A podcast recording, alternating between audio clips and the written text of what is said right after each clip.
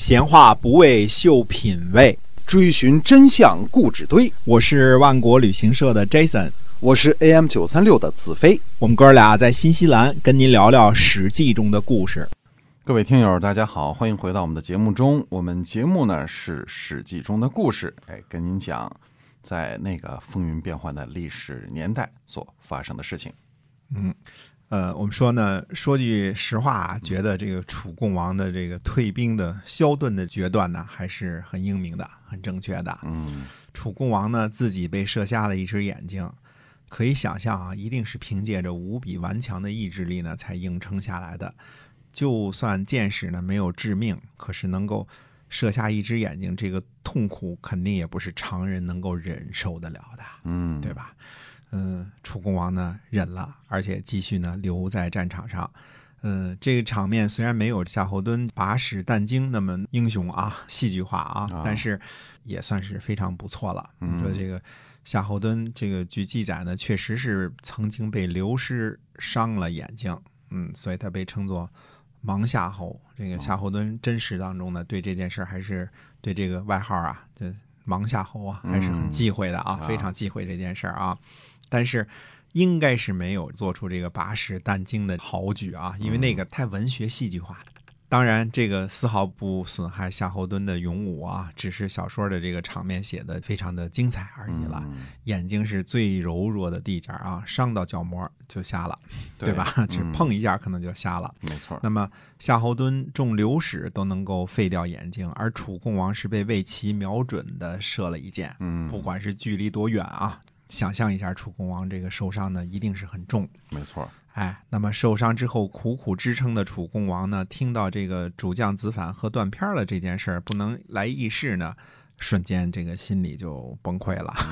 这仗怎么打呀？对吧？没法打了啊！明儿再打下去，估计楚国并没有什么比刚刚过去的这一天更加多出任何的奇迹或者多出胜算，对吧？没错。那么相反呢，这个主将喝得酩酊大醉。这么毫无节制的主将，怎么能不让楚共王寒心呢？所以就撤退吧，消遁吧。那么晋军呢，也像祖先晋文公那样啊，在城濮之战之后那样啊，进驻到楚军的营地，用楚军的粮食大吃大喝了三天啊，这叫三日谷，这是一种对士兵的奖赏啊。三日谷。那么士燮呢，立在晋厉公的马车之前呢，就进谏说呢，他说。国君呢？您年纪尚幼，大臣们呢没有能力，其实是按道理来说是不应该取得这样大的胜利的，呃，就是不应该进行这种三日谷的这种庆祝啊。他说呢，天命并非一成不变。他在教育这个君主呢，时刻要保有德行啊，不要得意忘形，是吧？哎，嗯。但这时候，我估计年轻的这个晋厉公以及战胜的大臣们就听不进这些话去了。这多牛啊！这把楚国给打跑了啊！还是痛痛快快的喝吧，对吧？这时候可以喝了啊，庆祝一下晋国的胜利。那么楚共王呢，安顿下来之后呢，马上派使者到子反那儿去说，他跟子反说呢，他说想当初啊，子玉啊。谢罪自杀呢？那个时候呢，承担这个战败的责任，那是因为国君呢，楚成王不在军队里边。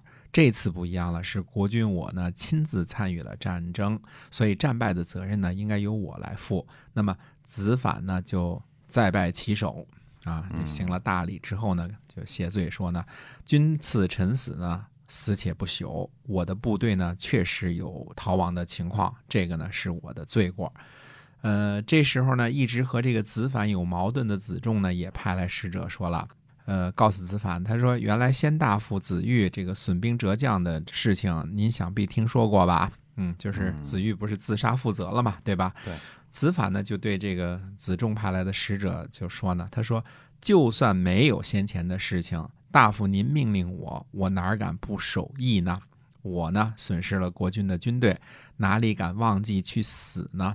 楚共王呢，就马上派人来阻止子反自杀，但是使者还没到呢，子反已经自尽了。嗯，子反呢为这次战争呢负了责任啊，贵族范儿就是贵族范儿啊。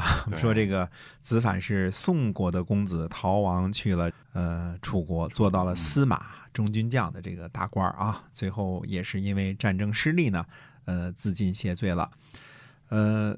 大家可以看到，就是在这个你死我活的这个战场之上啊，晋国和楚国的贵族们还都是相当的，呃，遵守古代的武士的习俗，不失武士的风范啊，不做乐礼的事情啊。这个和后世的这种纯粹技术派的战争呢，还是不一样的。那个时候呢，多了一些贵族的范儿啊。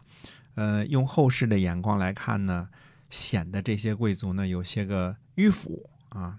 但是，这也正是。当时的贵族们让人觉得可亲可佩的地方，因为他们如果再不做出点范儿来，老百姓跟谁学呀？对吧？嗯嗯。那么鄢陵之战呢，楚国的同盟的军队呢也没有一触即溃，因为往常都是什么陈蔡这些，反正一打就花啊这种啊。这次呢，看来郑国呢还是很尽力的。虽然说郑成功这个把旗帜收起来才幸免于难，但是好像也没有出现大的崩溃。那么，呃。晋国联军方面呢，齐国的国佐和高无咎呢带领军队呢参与了战争，啊，魏献公呢从魏国出发了，呃，没说是否参与战争。鲁成公呢也从鲁国出发了，鲁国的军队呢是肯定没有参与战争，因为什么呢？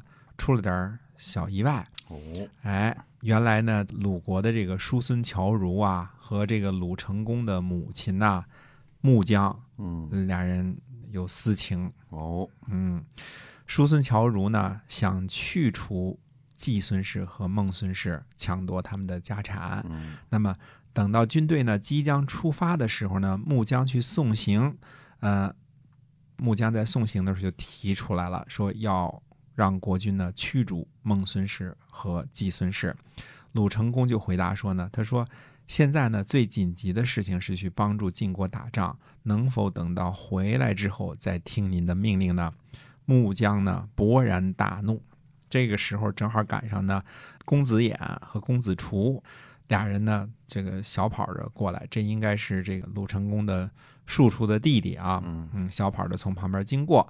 那么穆姜呢，就拿手呢指着这俩人说：“说如果你不听话的话，这两个人。”随时都可能成为国君啊！意思我有权利把你废了，取而代之。嗯，哎，鲁成功呢，对这种公开的要挟呢，还是挺觉得害怕的，因为当时讲究孝嘛，对吧？穆姜是这个，呃，穆姜是齐国过来的公主啊，对吧？又是他妈，那么他就命令大家呢，增加宫中的戒备警备，然后呢，让孟献子呢。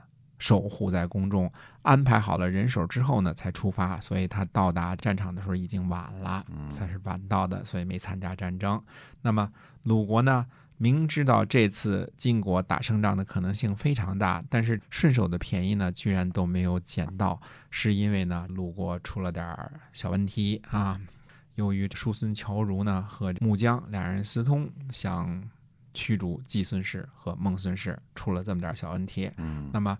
到底的鲁国这些个事情是怎么回事呢？那么下回再跟大家讲一讲叔孙侨如这段故事，讲讲鲁国这段故事。哎，是的，今天我们史记中的故事啊，就先跟您讲到这儿，感谢您的收听，我们下期再会，再会。